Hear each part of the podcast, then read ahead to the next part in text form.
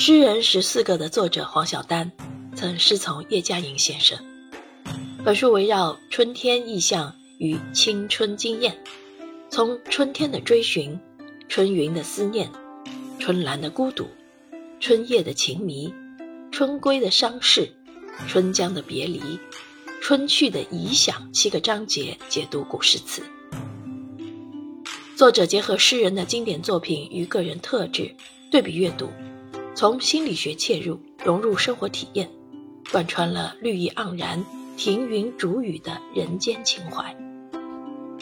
无论是大起大落的王维，怅惘哀伤的李商隐，还是刚直激进的陈子昂，雄健沉着的王昌龄，或是百转千回的朱彝尊，凝眸寻觅的姜夔，穿行在十四个文人的诗词中，我们感受生命的痛感。也获得疗愈的超脱。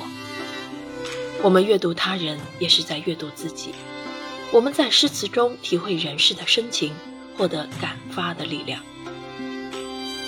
正如书中所说，当经历生命中某个重要时间或瞬间时，已经有一句诗歌在那个时空中等他，使他感受到全然的被理解和被说出。